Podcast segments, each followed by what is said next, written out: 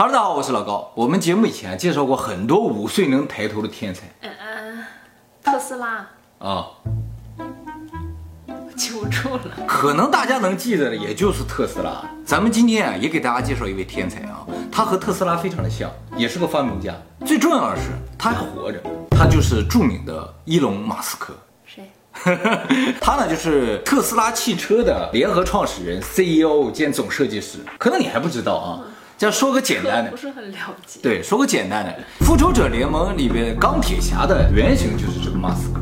我去，这钢铁侠有原型的。对，在电影里边，钢铁侠呢是一个天才的发明家，然后发明了一套无敌的盔甲，一个人就能对抗整个宇宙的感觉啊！最后还拯救了人类嘛。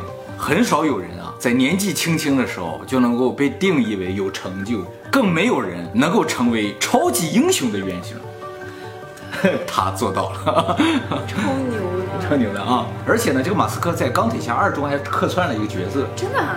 对，露了一面。那么这个伊隆马斯克啊，今年只有四十七岁，他也被称为继乔布斯之后最伟大的发明家。其实发明家真的是很重要的，他们就是人类的奇异点，他们创造出来以前没有的东西嘛，把人类文明带入下一个时代。好，就这么厉害的一个人，他从哪来的呢？接下来呢，我们就给大家介绍一下啊，他啊很意外的出生在南非，这有很意外吗？这不意外吗？你出生在大连，哦，也很意外是吧？我出生在内蒙古，哎，好意外啊！那么这个马斯克为什么能成功啊？其实你研究一下他的爸爸妈妈、爷爷奶奶，你就大概就知道了。马斯克的母亲啊是一个模特，非常漂亮，加拿大人。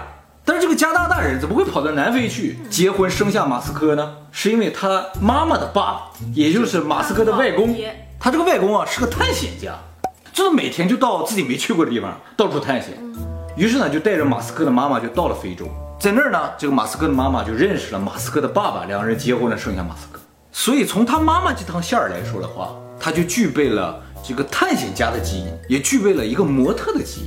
模特的基因呢，就是有漂亮的外貌。而且呢，很愿意展示自己魅力的那种感觉，他就是这种人，哦，愿意展示自己。对对对，接下来我们再说一下他的父亲，他的父亲啊更特别，他父亲是一个电气工程师，在那个年代啊，非洲啊几乎没有电气工程师，所以他的父亲也好，他的母亲也好，都是有钱人，啊，哎，家境富裕，而且呢，电气工程师大家懂啊，就脑子非常聪明的人，哎，所以他也继承了他父亲的这个特点，就是有聪明的脑子，有美丽的外貌。还有探险家的气质，哇，太迷人了！还家境富裕，想不成功都难，是不是啊？那他有道德观吗？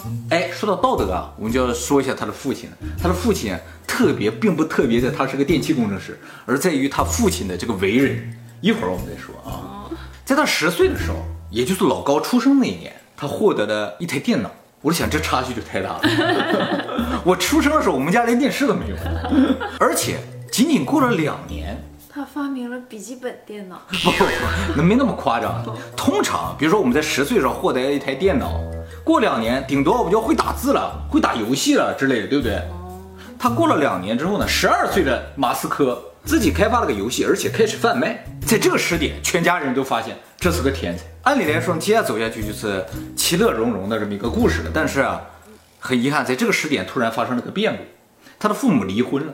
他的父亲呢，获得了他的抚养权，他就跟父亲在一起。他父亲很快呢，就和另一个女人结了婚。那个女人呢，也带了一个女儿。结果又没过多久，他父亲又离婚了。原因呢，是因为马斯克的父亲呢，和这个他后妈带来这个女儿之间生了个孩子。哎，有这种预感啊？是啊。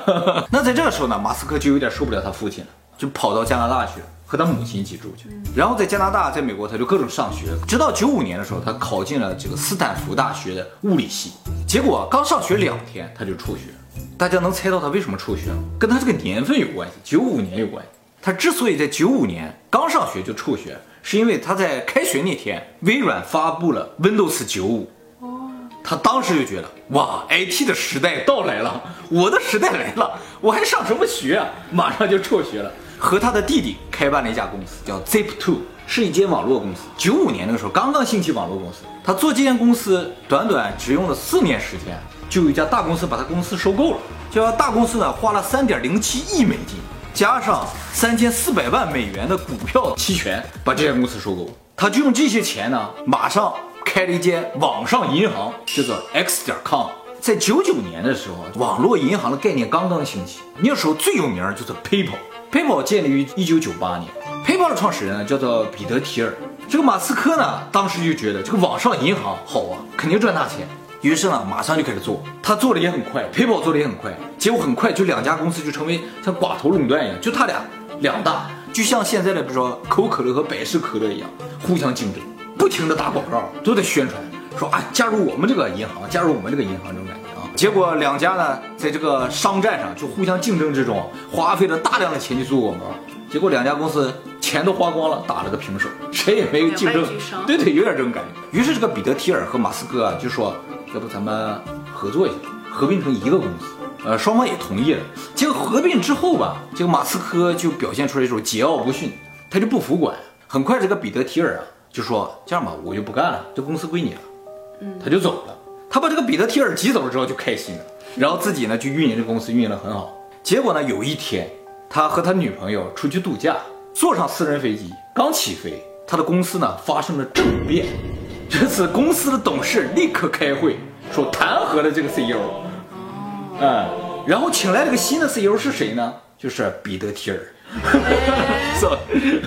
就是这么夸张。所以马斯克就是在飞机上得知自己被弹劾了。他们都很工于心计，很厉害啊！这个彼得提尔啊，是美国著名的风险投资家、对冲基金的管理人。这个大家可能不了解金融，不知道对冲基金的管理人，那都是能够控制世界金融的人啊。而且这个彼得提尔还有个特别有名的事儿，Facebook 的创始人扎克伯当初建这个 Facebook 的时候，获得的第一笔投资就来自这个彼得提尔，可见他这个投资眼光有多准。彼得提尔当初建 PayPal 的原因，就是为了避除这个政府对货币的管控。这个想法多么先进啊！其实和现在那个比特币的想法是一样的。关于比特币呢，我们以后会专门做影片给大家讲解啊。那么彼得提尔呢，是一个专门搞金融的人；马斯克呢，是个专门搞 IT 的人。所以最终这个搞 IT 的没干过这个搞金融。那么这个马斯克下了飞机之后呢，当然就很生气了，但也没有办法。他就想，反正我有别的想干的事儿，你你拿走就拿走吧，你愿意怎么 PayPal 怎么 PayPal。跟我也没关系，于是呢，就立刻用这些年攒下的财富啊，你怎么流泪？你感动。他用这些钱呢，建了就是叫 Space X 这么一家公司，这个公司叫做宇宙开发公司，专门发火箭，而且呢，用一部分钱呢买了特斯拉。为什么叫特斯拉呀？故意的吗？可能就是为了向特斯拉致敬嘛，而且我觉得现在很多人了解的特斯拉都是因为这家公司。我们的教科书里根本就没提到这个人。是的，他建了 Space X，买下了特斯拉之后呢，就把所有钱都投进去了。这两家公司啊，特别的烧钱。你想发火箭，他不可能一下子就成功，是不是？所以前面一直在失败。他怎么盈利呀？发火箭一开始不盈利啊，就干烧钱。他想干什么？他在大学的时候有三个梦想，他说我这一辈子就干这三件事儿，一个就互联网。第二个绿色能源，第三个宇宙开发，这都是现在的主流啊。对呀，多么有眼光。当他几乎把所有钱都花光的时候，出来了一个救世主，就是 NASA。NASA 当时也在找这种便宜的，能够把他们那些设备发到宇宙的这种公司，但还找别人发。对呀，因为 NASA 也没有钱，所以他就想找别人，因为低成本能够发个火箭给我们送过去就可以了。于是呢，就相中了这个 SpaceX。Space X 呢也很开心的，我终于有钱了啊！这个 Space X 开发了一种就是可以循环利用的火箭，不是发一次发上去就成为宇宙垃圾的那种，啊还能回收的，你知道？他收到 NASA 的钱之后呢，就把这些钱投到了这个特斯拉上，结果特斯拉就成功了。在2008年的时候，他就推出了特斯拉第一款车型，叫做 Roadster，是一辆超级跑车。电车的跑车原先在物理界是被定义为不可能实现。这是由电池的结构所决定的，哎，结果特斯拉公司就做到了，他们改良了这个电池的结构，啊，让它能够瞬间爆发大量的动力。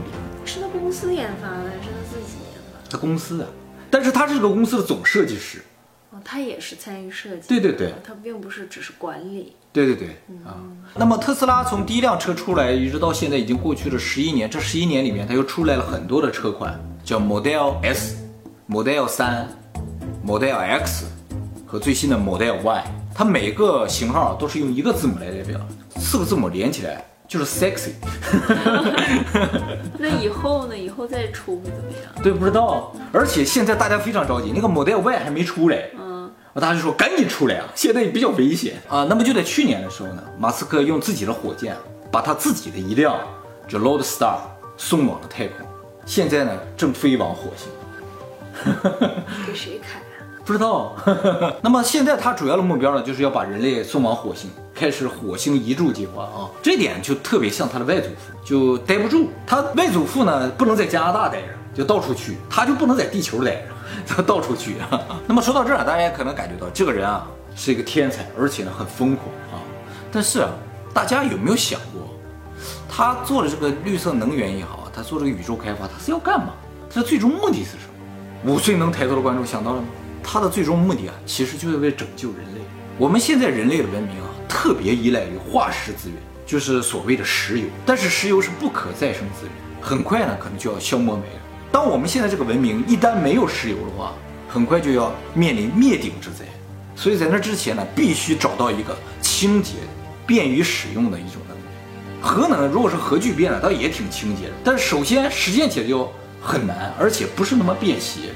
所以现在最好的能源就是电能啊，所以他把大量的资金投入到电能能够实现像原先的石油一样的功能的这个方面，所以在做汽车啊，做什么？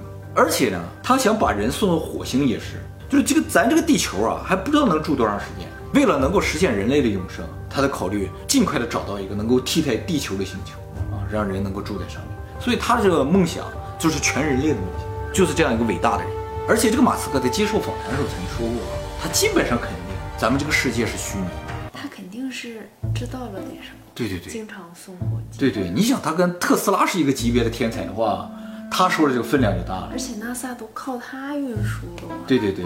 他一定是一手资料。对对，但是啊，他说，如果咱这个世界是个虚拟的话，应该就是一个高等生命创造出了一个像模拟游戏一样的啊。如果是个模拟游戏啊，他说这就好了。为什么呢？因为啊，高等生命为什么要创造游戏？嗯，因为现实生活肯定是很无聊的，游戏肯定是有趣的。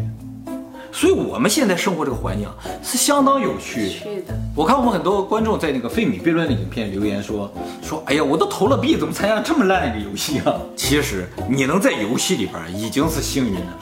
就是我们已经是顶级娱乐了，对，你在娱乐之中了。就是事儿越多越值呗，对，越值，超值风顺反倒没有。对啊，每天各种各样的捣怪多有意思。进去一个怪都没有。出来的时候怎么回事？我在这待了一百年，我一个怪都没给我刷。